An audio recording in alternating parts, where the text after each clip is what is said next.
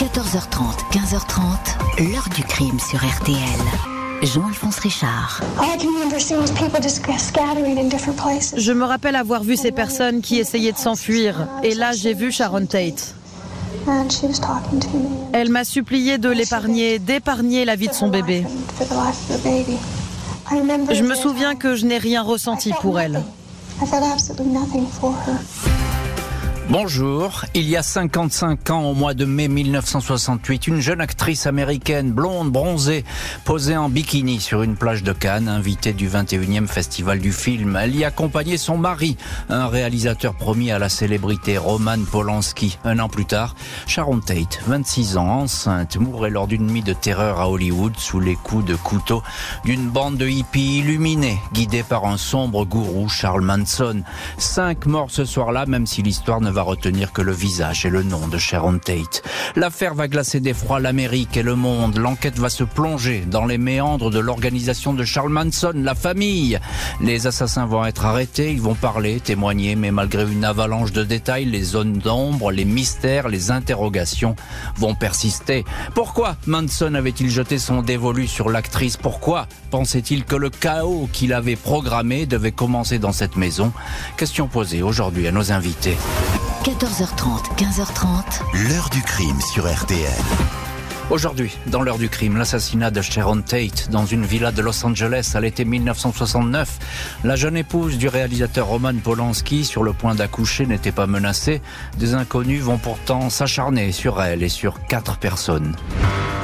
Samedi 9 août 1969, Winfried Chapman, femme de ménage, marche d'un pas rapide sur un trottoir de Cielo Drive dans le quartier résidentiel de Bel Air, sur les hauteurs de Los Angeles, pelouse bien tondue et demeure aux façades impeccables. Il est presque 8h30 du matin, le temps est au beau fixe. Winfried Chapman s'achemine vers le numéro 10050, une maison de style anglo-normand bordée d'allées de buis taillées au cordeau.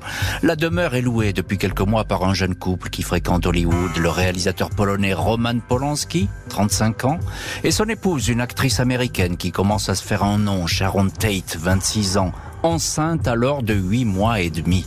La femme de ménage remonte l'allée qui mène à la villa. Elle aperçoit une voiture blanche stationnée, une AMC Rambler. Elle bifurque pour emprunter l'entrée de service à l'arrière de la villa. Tout est silencieux. Rien n'a bougé dans la cuisine. Par réflexe, l'employé vérifie le téléphone, mais la ligne est coupée. Elle se dirige alors vers le salon, remarque aussitôt la présence de taches de sang. Il y en a partout, sur le sol, les murs, au plafond. Face à elle, deux corps sont au pied du sofa, un homme et une femme, presque tête bêche, leurs cous reliés l'un à l'autre par une corde. Sharon Tate gît sur le flanc, en bikini, recroquevillé dans une mare de sang. L'autre victime est Jay Sebring, le coiffeur des célébrités d'Hollywood, un ami proche de Sharon.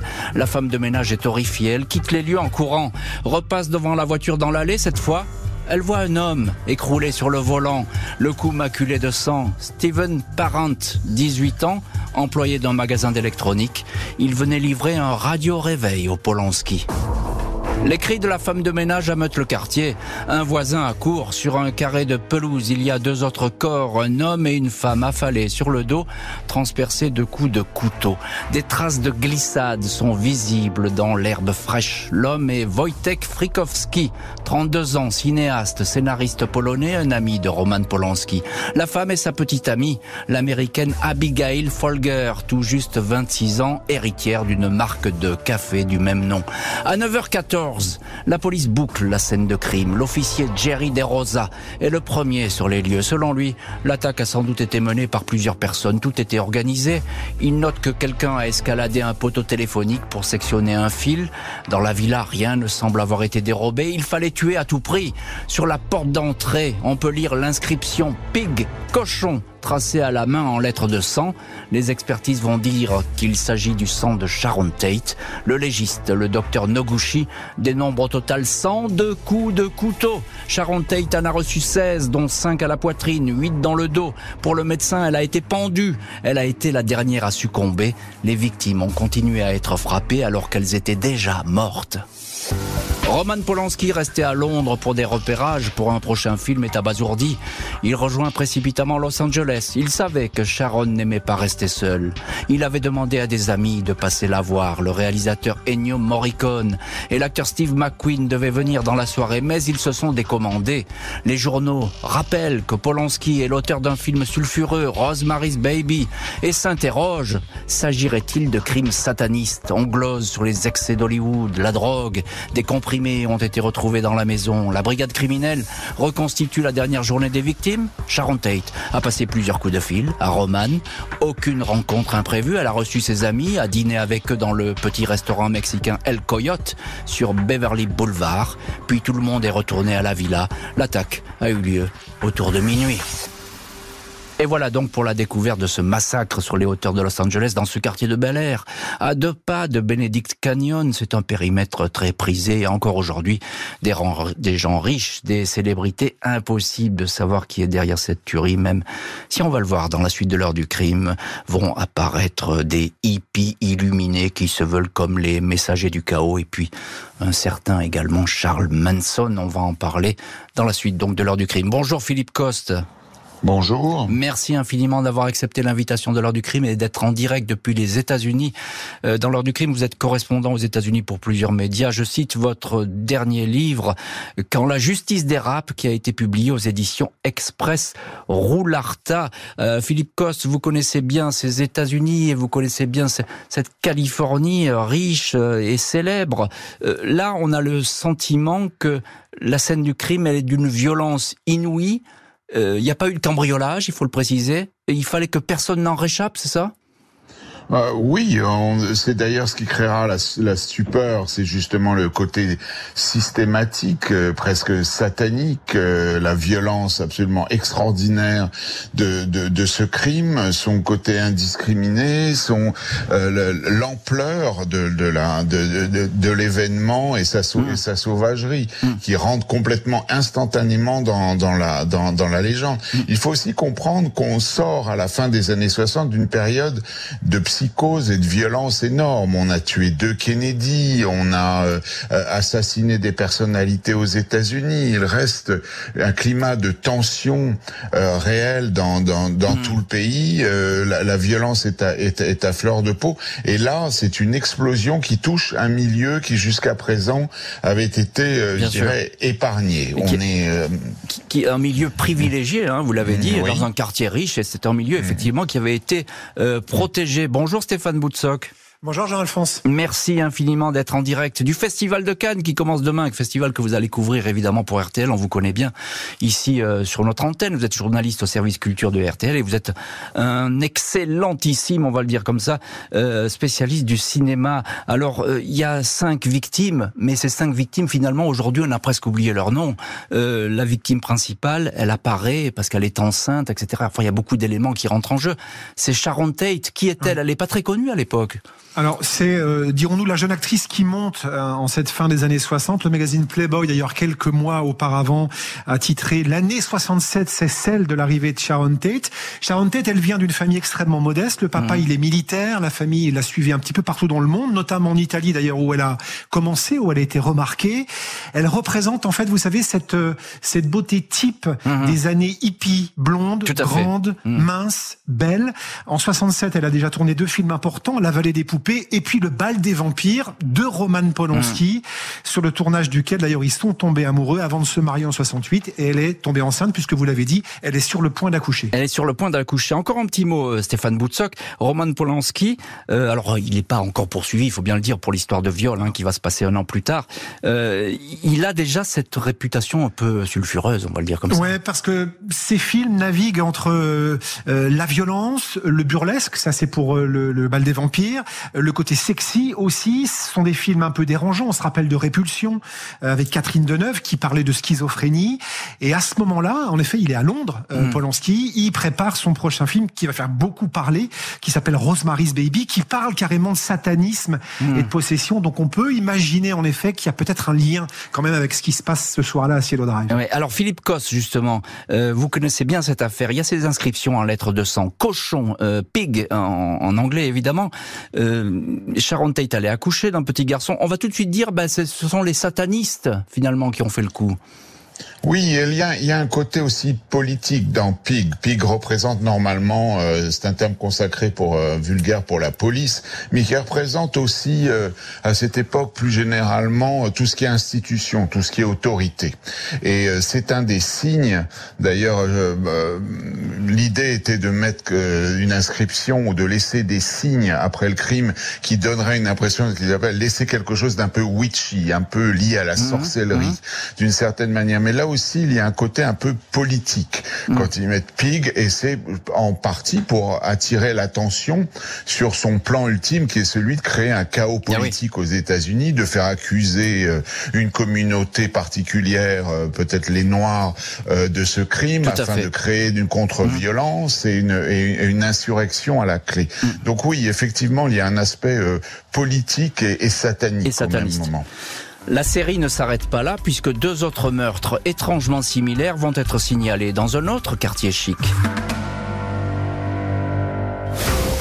Dimanche 10 août 1969, la police est appelée à Los Feliz, quartier tranquille et huppé de Los Angeles. Dans une maison sont retrouvés les corps de Leno Bianca, 44 ans, directeur d'une chaîne de supermarchés, et de son épouse Rosemary, poignardée, égorgée. La femme a reçu 41 coups de couteau. Sur le ventre de l'homme a été tatoué avec une baïonnette le mot War, la guerre. Avec le sang des victimes a été tracé sur un mur le slogan Mort au cochon. Sur le réfrigérateur figure la mention Hilter Skelter, le titre d'une récente chanson des Beatles. Les similitudes avec les crimes de Cielo Drive sont évidentes, mais curieusement, les policiers n'établissent pas de lien entre les attaques. Dans les deux cas, les empreintes ne sont pas exploitables, les couteaux ont disparu. Deux équipes d'enquêteurs travaillent donc chacune de leur côté.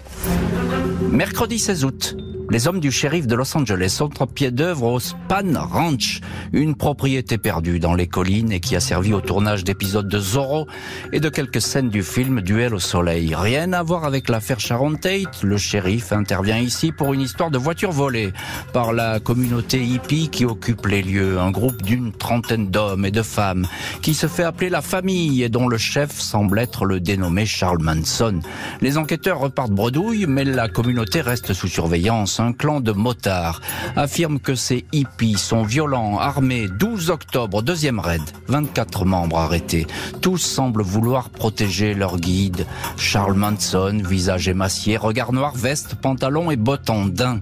Parmi ces hippies, figure une certaine Suzanne Atkins, 21 ans. Elle est incarcérée au Dormitory 8000, une prison de Los Angeles, à une co-détenue. Elle raconte son admiration pour Charlie, Charles Manson. Elle a traversé avec lui et d'autres membres de la famille une partie des États-Unis dans un vieil autobus. LSD, amour libre, et puis ensuite direction le ranch. Suzanne Atkins évoque une soirée sanglante. Elle se souvient de Sharon Tate en bikini qu'il appelait à l'aide.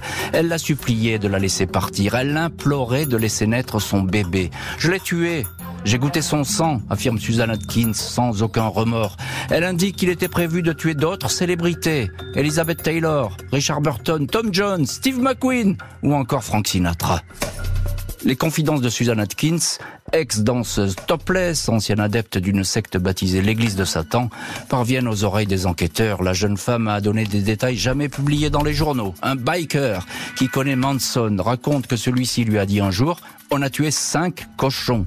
Les affaires Sharon Tate et celles du couple La Bianca sont jointes.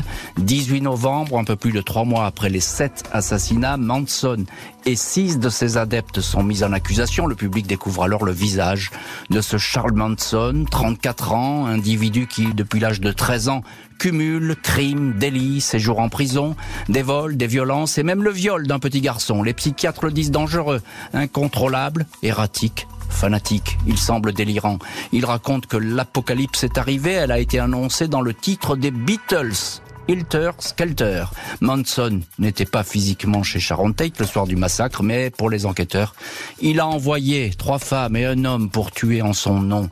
Je suis le diable et je suis ici pour faire son travail, a clamé l'homme en question, Tex Watson, en pénétrant dans la demeure de Cielo Drive. Et tout le monde va bien évidemment comparaître dans long procès. L'accusé principal, Charles Manson, va alors pouvoir se tailler une réputation tout aussi sinistre qu'éternelle. On va voir cela dans la suite de l'heure du crime. Alors, retour à cette maison de, de Cielo Drive qui attire évidemment toute la presse du monde entier, euh, tous les regards sur cette espèce d'expédition fanatique et peut-être euh, diabolique. Stéphane Boutsock, vous êtes en direct depuis Cannes où demain vous allez commencer à couvrir le festival euh, qui s'ouvre et on parle de Sharon Tate aujourd'hui qui a, qui a été d'ailleurs à, à, Cannes en 1968, un an avant qu'elle meure. Il y a cette maison de Cielo Drive, on a l'impression qu'elle n'a pas été choisie au hasard cette maison. Non, c'est une maison qui appartient vraiment à, à, l'histoire d'Hollywood. Hein. C'est une sorte de, allez, de petit manoir un petit peu à la normande. Vous l'avez dit, il y a cette allée de buis. Donc elle est à la fois mmh. extrêmement cossue et un peu étouffante. Et d'ailleurs, euh, Sharon Tate n'y était pas totalement, totalement à son aise. C'est une maison qui a été construite pour Michel Morgan pendant la guerre, ah quand elle a fait carrière aux États-Unis, mmh. quand elle est partie. Euh, Cary Grant, Henry Fonda y ont habité.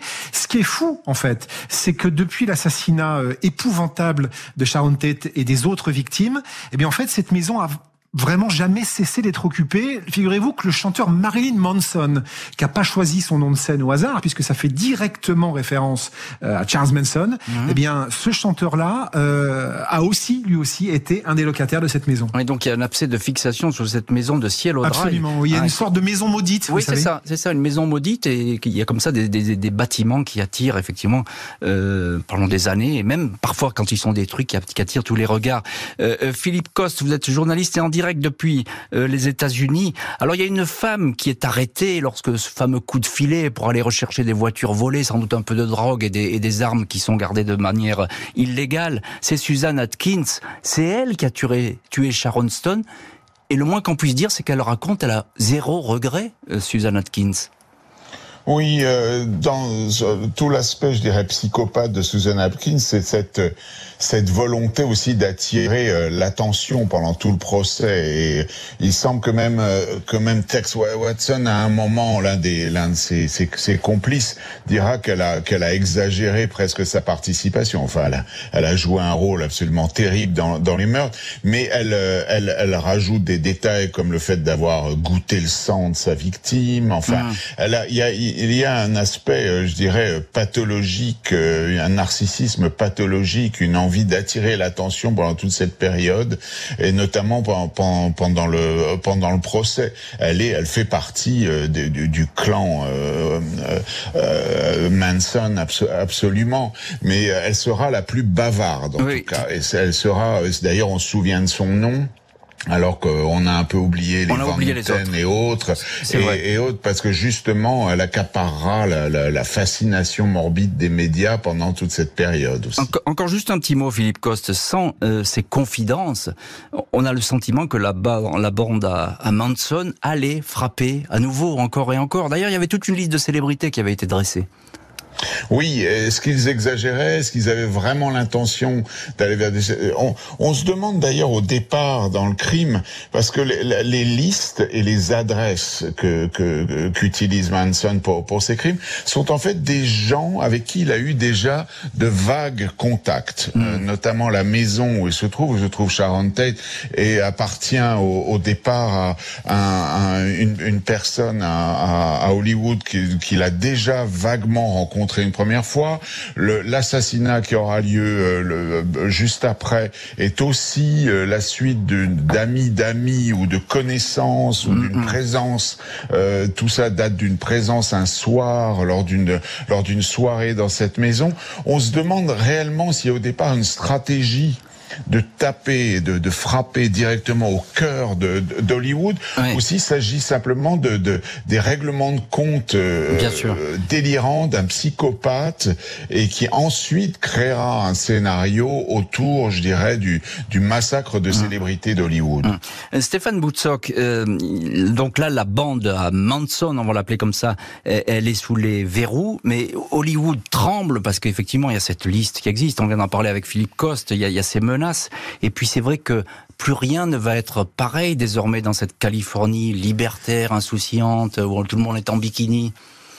Oui, vous savez, on dit, on dit avec le, le, recul que le, le meurtre euh, rituel, hein, s'il est rituel de, de Sharon Tate et des autres, en fait, c'est le, point final, la conclusion de ce qu'on appelait le flower power, c'est-à-dire mmh. cette euh, idéologie, ce mouvement hippie, mouvement social, culturel, qui a fait vraiment les beaux jours des années 60 euh, aux États-Unis et puis dans le monde entier. Soudainement, c'est comme si ce, ce, drame épouvantable, mais d'une atrocité totale, rappelait en effet, comme le disait Philippe, que ben, la dureté, la guerre, le danger, euh, une sorte de menace rôde quand même au port de ce qui pouvait apparaître comme un îlot un petit peu insouciant. Oui, c'est la menace que vous dites. Le, terme important, c'est la menace. Et, à cette époque-là, Stéphane Boutsock, Los Angeles est sous la menace, hein, c'est vrai, et, Hollywood en tout point. Oui, oui, bien sûr. Mais je, rebondis sur ce qui a été dit. C'est euh, Manson, en fait, le, grand rêve de sa vie, je pense, c'était aussi en partie de faire partie justement de cette génération mmh. d'artistes. Il se rêvait artiste. Il avait écrit dans sa jeunesse une chanson pour les Beach Boys. Il était le colocataire d'un des Beach Boys. On a parlé, on en reparlera de cette fascination pour l'album blanc des Beatles. Il voulait euh, faire partie de ce monde-là. Euh, ça s'est pas fait. Et d'une certaine manière, il a retourné sa rage et sa folie contre ce qu'il aurait pu adorer.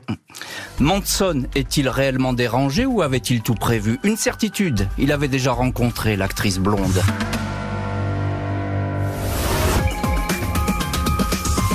Manson continue à avoir une influence fantastique sur les petites. Dans la salle d'audience, toutes celles qui sont libres viennent chaque jour. Dès qu'il arrive, tout le monde entre en transe. C'est le héros. Les filles sont là, béates d'admiration. C'est vraiment le prophète. 24 juillet 1970, Charles Manson et cinq de ses adeptes sont jugés. Devant la cour criminelle de Californie, Manson entre dans la salle d'audience, le crâne rasé, une grosse coupure en forme de X sur le front, X qui signifie selon lui qu'il est anonyme et s'est retiré de ce monde. Les autres accusés le regardent avec crainte, dévotion. Linda Casabian a accompagné les tueurs. Elle a fait le guet devant les maisons de Sharon Tate et du couple La Bianca. On ne pouvait rien lui refuser, on voulait toujours tout faire pour lui, dit-elle. Le gourou est peut-être dérangé, mais il a eu l'intelligence de ne pas prendre part au crime. Son avocat avance qu'il n'a jamais joué aucun rôle dans la tragédie. Mais le propriétaire de la maison de Cielo Drive et un photographe, ami des Polanski, fragilisent cette démonstration. Tous deux assurent que Charles Manson s'est présenté à la villa le 23 mars, soit cinq mois avant le drame. Il voulait voir l'ancien locataire, le producteur de musique Terry Melcher. Ce dernier lui avait promis un contrat pour un disque. Il s'est avancé vers le photographe lui a fait savoir que la villa n'était plus louée par Melcher mais par les Polanski. Sharon Tate est alors apparu sur le pas de la porte pour demander ce qui se passait. Son regard et celui de Charles Manson se sont longuement croisés. Manson a-t-il ce jour-là décidé la mort de Sharon Tate et prémédité les crimes? 16 novembre, après 22 semaines de procès, le gourou crée la surprise. En demandant à témoigner, il s'étend sur son enfance déshéritée, présente les membres de la famille comme des enfants rejetés par la société et qu'il a accueillis, aidés, sauvés. Ce qu'ils ont fait S'ils l'ont fait, leur appartient, c'est à eux de vous l'expliquer. Manson ajoute, Vous voulez me briser? Impossible, vous m'avez brisé depuis des années, je suis déjà mort depuis longtemps. Et on retrouve dans cette heure du crime l'un de nos invités, c'est Philippe Coste, journaliste, correspondant aux États-Unis pour euh, plusieurs médias. Et vous êtes en direct, Philippe, euh, dans cette heure du crime. Euh, on a le sentiment que, effectivement, Manson, il a un discours presque politique. Vous le disiez tout à l'heure, même à ce procès, il dit moi je recueille les, vos, âmes perdues, les gens dont on ne veut pas, et ils ont fait ce qu'ils devaient faire, mais moi ça ne me regarde pas. C'est ça pour résumer ses propos.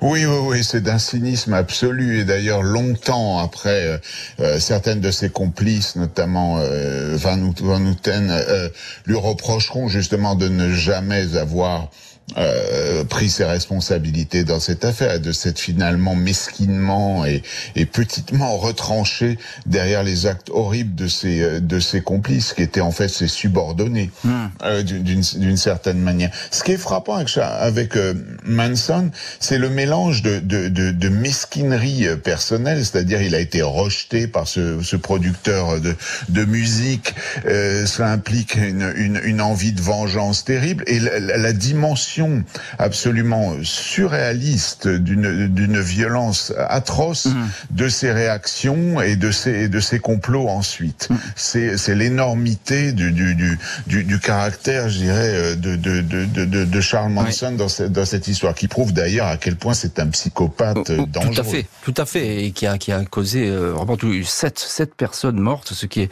euh, un véritable carnage sur, dans ce quartier calme de, de Los Angeles. Euh, Stéphane Boutsock, on, on vous retrouve euh, journaliste au service culture de RTL et spécialiste de cinéma, et vous connaissez bien cette affaire, vous connaissez bien euh, la carrière de Sharon Tate. Euh, il rêvait d'être célèbre, Manson. Philippe Coste vient de le dire, et notamment grâce à ses chansons. Alors là, il faut que vous nous disiez un mot parce que la musique, elle a son importance dans cette série de crimes. Oui, ouais, je vous ai parlé tout à l'heure de, cette première collaboration qui n'a rien donné de plus avec les, Beach Boys quand il était vraiment jeune, mais il y a un album qui est au cœur de toutes ces affaires, c'est le White Album, l'album blanc des Beatles, Beatles, ouais. notamment ce titre, euh, Helter Skelter, et euh, Manson expliquera dans une sorte de, de charabia mystico-politique que, en fait, chacune des chansons, chacune des lignes écrites par McCartney et Lennon, en fait, lui parle, et que lui en comprend le sens secret, et que dans ce sens secret, il y a l'appel à la révolte, il y a l'appel à la guerre civile, il y a l'arrivée d'un messie, il y a la part du diable aussi. Enfin voilà, il, il enrobe cet album-là, qui est un des sommets de, de, de cette période de psy- psychédélique, de, de, de, de, de choses, de connotations euh, extrêmement sombres, extrêmement noires, qui n'y sont évidemment pas à la base, Bien mais sûr. qui servent en effet son, sa, sa diatribe. Quoi. Le procès n'est pas terminé, mais tout le monde risque la peine de mort. Hormis Linda Casabian, qui a accepté de témoigner contre Charles Manson, les autres fidèles restent comme hypnotisés par le personnage. Susan Atkins, la femme qui a poignardé Sharon Tate et a repoussé ses suppliques, répète que son amour pour Charles Manson est sans limite aucune. Elle a tué l'actrice, a même songé à l'éventrer pour manger l'enfant qu'elle portait. Quand elle est revenue au ranch, elle raconte qu'elle se sentait comme morte, mais elle ne regrettait rien. Irving Kanarek, avocat de Charles Manson, fait savoir que son client est persécuté en raison de son style de vie. Il n'est en aucun cas le cerveau de cette opération criminelle, même si des adeptes ont agi par amour. Le procureur égrène les noms des victimes. Sharon Tate, citée en premier. Elles ne sont pas avec nous dans cette salle, mais du fond de leur tombe. Elles demandent justice, dit-il. 25 janvier 1971, les accusés sont déclarés coupables. 29 mars, tout le monde, à l'exception de la repentie Linda Casabian, tout le monde est condamné à la peine de mort. Charles Manson s'exclame alors en pointant du doigt les jurés. Vous n'avez aucune autorité sur moi. Patricia Kredwinkel enchaîne. Vous vous êtes jugé vous-même. Quant à Susan Atkins, la dernière à avoir vu vivante Sharon Tate, elle menace désormais. Il vaut mieux pour vous fermer vos portes et surveiller vos propres enfants. Verdict qui était entendu, même si ces peines de mort, euh, il faut le dire tout de suite, elles ne vont pas être exécutées, elles vont être commuées en prison à vie. Philippe Coste, journaliste, et vous êtes en direct avec nous dans l'heure du crime, vous connaissez très très bien ce dossier. Euh, ce procès, et certes c'est le procès de cette bande de hippies euh, illuminés, fanatisés, euh, c'est le procès de Charles Manson, même s'il va pas beaucoup s'exprimer, mais c'est surtout le procès, on a l'impression, de la manipulation mentale. Oui, et c'est aussi un retournement, euh, je dirais une vengeance de l'establishment quand on dit, et fait, euh, à juste titre, que c'est la fin du flower power. C'est que on, on, on, euh, tout- toute la tactique à cette époque, notamment dans les médias conservateurs, est de dire que regardez, le monde hippie peut être aussi monstrueux et cruel que ce dont on, a- on accuse l'establishment, euh, fomenteur de guerre au Vietnam, euh, euh, tueur de, de, de, de, de- de leaders progressistes aux États-Unis. Donc euh, c'est l'idée de montrer que le, le je dirais le monde hippie ou soi-disant hippie le- et le monde d'Hollywood peut être aussi euh, détraqué et cruel et, et sanglant euh, que, que, le- que, que le reste de l'Amérique. Donc oui. c'est cet aspect. Et c'est aussi, oui, le, le procès d'une certaine manière des sectes, de la manipulation mentale. euh, commence aussi à cette période une sorte d'obsession et de grande panique contre les groupes sataniques euh, aux États-Unis. Oui, c'est un moment de grande peur et, euh, le, et ce, ce, ce procès en est l'illustration. Alors ça, c'est très, c'est important ce que vous nous dites, Philippe Coste, parce qu'effectivement, vous décrivez bien cette ambiance à l'époque, procès de grande peur, parce qu'on a l'impression que la société américaine est aussi à, à un tournant. Stéphane Boutsock, euh, on vous rejoint dans l'heure du crime, journaliste euh, spécialiste du cinéma à RTL, et vous êtes à Cannes, où vous allez couvrir le festival euh, dans les jours qui viennent. Je vais vous poser, euh, Stéphane Boutsock, pardonnez-moi, mais la question euh, à laquelle personne n'a jamais pu répondre, euh, tout simplement. Est-ce que euh, Manson voulait-il tuer? Est-ce que sa, cible, c'était vraiment Sharon Tate ou bien c'est le hasard? Parce qu'il y a cette rencontre des deux. Je l'ai décrite tout à l'heure. Rencontre fugitive, mais elle est terrifiante, cette rencontre. Ben, on, l'a dit, je pense qu'il venait en effet à la base pour, pour un espèce d'obscur euh, conflit financier avec un producteur de musique qui, soi-disant, lui devait un album et, de l'argent. Il mmh. apprend en arrivant, en effet, que c'est plus la maison de cet homme et il aperçoit, en effet, Sharon, Sharon Tate enceinte. Alors, est-ce qu'il la reconnaît? En même temps c'est pas encore une superstar, euh, Sharon Tate, mais on lui dit quand même que c'est la maison des Polanski. Et Polanski, hmm. forcément, ça, euh, doit, ça, doit éveiller quelque hmm. chose dans, dans, dans, son esprit malade. Mais sur le fond, il, ses adeptes sont venus pour tuer. Il a commandité un meurtre. L'idée était de, de décimer cette société euh, hollywoodienne qu'il qu'il enviait et qu'il détestait en même temps. Donc malheureusement, et c'est épouvantable à dire, si ça n'avait pas été Sharon Tate et ses amis qui étaient dans cette maison, je pense que malheureusement les autres, quels qu'ils soient, auraient, finalement été victimes de, de, de, Manson. Aurait péri. Encore un petit mot, euh, Stéphane Boutsock. Il prend le chemin de la prison. Charles Manson, à l'époque, on peut le dire, c'est le détenu le plus célèbre des États-Unis. Tout le monde ah ben. veut avoir une interview, etc c'est une rockstar. Hein. C'est là aussi, c'est épouvantable à dire. Mais j'ai revu tout à l'heure, là, en, en préparant l'émission, les, les, les, photos de Manson ben à l'époque. Il, il, a, il, a, il a une gueule de, de, de, dingue, mais il a une gueule folle quand mm. même. Il a, voilà, il est, il est ténébreux. Les yeux sont habités par, par, par on ne sait quoi. Et en, en, prison, en effet, il est traité euh, euh, comme une, comme une, comme une rockstar. Il va quand même écrire euh, des choses. Il va faire des interviews. On parlait de la croix qu'il avait sur son front. Elle va devenir une croix gammée. Une croix gammée. Enfin, il, il va, jusqu'au bout de son délire. Hum. Euh, Philippe Coste, juste un, petit mot. Euh, Manson, il dit je suis un caméléon. Euh, vous disiez tout à l'heure que c'était à la fois un lâche et quelqu'un qui est organisé mais qui s'est pas mouillé. Il dit lui-même qu'il n'agit pas mais que les autres se projettent en lui. Il le dit. Oui, c'est créé un personnage de, de, de, leader. Il atteint son apogée dans ce ranch et à la tête de cette secte avec des personnalités euh, on ne peut plus vulnérables et, et totalement euh, déjantées. Euh, c'est cette cour de jeunes femmes. Et. Il a atteint, je dirais, son, son apogée personnel après des années. Il faut, faut croire, mmh. faut comprendre aussi qu'il avait passé au moment des crimes pratiquement là plus de la moitié plus de temps en prison mmh. qu'en liberté depuis sa, depuis sa jeunesse. Des suites de crimes, des suites de sans doute énormément de sévices dans les prisons aussi. Euh, euh, c'est une personne qui sort complètement, euh, je dirais, déjantée de sa vie carcérale et autres, et qui trouve une identité et qui trouve un rôle dans le dans le monde par, euh, la, je dirais, la leadership de, ce, de, ce, de, de, cette secte. Et sa célébrité aussi, comme dirait euh, Andy Warhol, son quart d'heure de célébrité. Les hippies tueurs, le gourou en tête, ne vont jamais sortir de prison. 19 novembre 2017, Charles Manson, 83 ans, est retrouvé mort dans sa cellule de la prison de haute sécurité de Concoran, en Californie. Il avait 12 fois demandé sa libération conditionnelle, jamais acceptée. Il avait imaginé des projets d'évasion se procurant notamment une corde en nylon cachée dans la chapelle du pénitencier.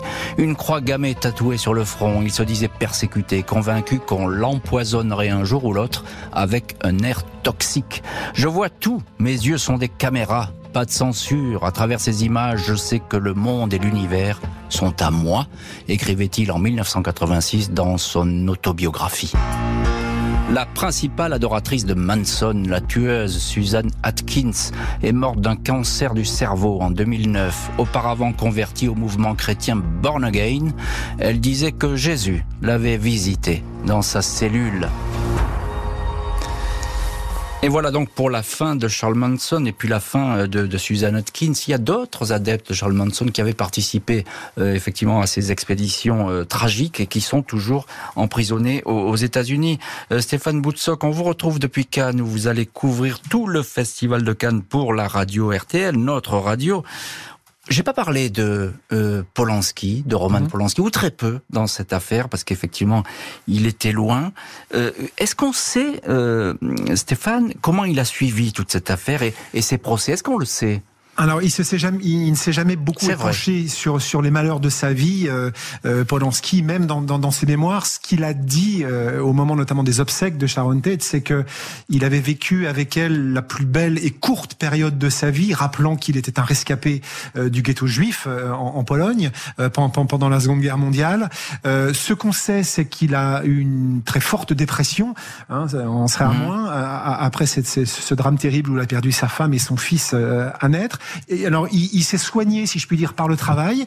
Il a mis en chantier un film après Rosemary's Baby. Il a mis en, en, en scène une adaptation de Macbeth qui est pas non plus euh, au niveau du fond du sujet la chose la plus légère. Et certains qui analysent son œuvre ont dit qu'à travers Shakespeare euh, et cette histoire euh, familiale très compliquée, il avait essayé de soigner ses névroses, mais elles ont fini par le rattraper. Évidemment, quelques années plus tard, il y a cette affaire, de, de mœurs qui mm. continue de, de, de, hanter la vie de, de, de Polanski. Mm. Alors ça a changé, euh, juste en un mot, Stéphane, ça a changé sa vie à Polanski. Hein, c'est un tournant. Ah, bien sûr. Même dans sa carrière, je pense que la couleur des films n'est plus la même après. Ah mais vous regardez là, alors la film, remarquez, elle n'était pas extrêmement joyeuse avant non plus, parce que Répulsion c'est quand même pas une comédie, mais en tous les cas oui, forcément euh, cet homme a été euh, dévasté par ce qui lui est arrivé mmh. et quasiment tous ces films, à quelques exceptions près, euh, depuis parlent de l'enfermement, de mmh. l'oppression. Euh, il y ramène ce qu'il vit. Oui, oui, bien sûr, c'est un, c'est un, tournant hallucinant dans sa carrière. Mmh. Philippe Coste, journaliste, et vous êtes aux États-Unis et en direct dans l'heure du crime. Euh, on l'a dit avec vous et avec Stéphane Boutsock, Sharon Tate, c'est un basculement dans l'histoire des 60s aux États-Unis. Aujourd'hui, c'est une date charnière, il faut bien bien le souligner. Oui, oui, c'est le moment où euh, je dirais, euh, Hollywood et euh, le monde du, du, divertissement américain a perdu, euh, je dirais, non de son aura, mais a pris cet aspect controversé ou a commencé d'une certaine manière une guerre des cultures aux, aux, aux États-Unis. je parlais d'une revanche de l'establishment ou des conservateurs aux États-Unis contre le milieu d'Hollywood, qui était dit plutôt volage, qui était censé représenter la libération des mœurs et autres, mhm.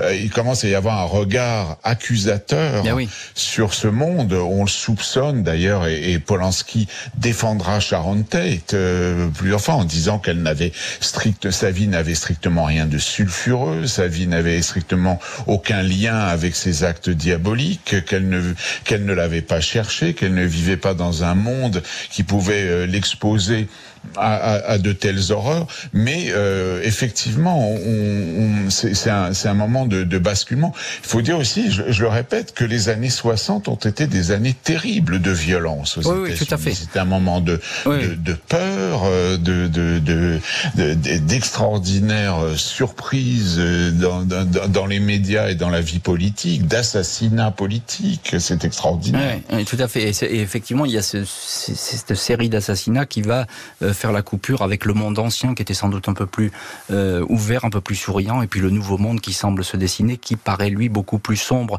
Euh, Stéphane Boutsock, je termine cette émission avec vous. Euh, ça fascine toujours l'affaire Sharon Tate. Le cinéma s'en est emparé, les, les chanteurs s'en sont emparés. Enfin voilà. Le, le, cinéma s'en est emparé d'une manière assez assez détournée et étonnante. Il n'y a pas eu de film vraiment consacré à, à, cette atrocité, mais dans Once Upon a Time in Hollywood de Quentin Tarantino, l'assassinat de Sharon Tate est programmé tel qu'il l'était dans la réalité, euh, sauf qu'au dernier moment, euh, un cascadeur euh, et un acteur, interprétés par DiCaprio et Brad Pitt, eh ben, s'interposent et empêchent euh, Sharon, Sharon Tate d'être assassiné. C'est ce qu'on appelle une uchronie, euh, mais c'est c'est à peu près la, la, la, seule fois où Hollywood a osé s'attaquer de front à ce drame qui en effet fait partie de sa légende noire depuis maintenant tant d'années. Avec une touche d'espoir évidemment. Merci infiniment Stéphane Boutsock. Je vous souhaite un très bon euh, festival de Cannes. Et puis merci à Philippe Coste d'avoir été aujourd'hui tous deux, les deux les invités de l'heure du crime. Merci à l'équipe de l'émission. Justine Vignot, Marie Bossard à la préparation, Boris Pirédu à la réalisation. L'heure du crime, présenté par Jean-Alphonse Richard sur RTL.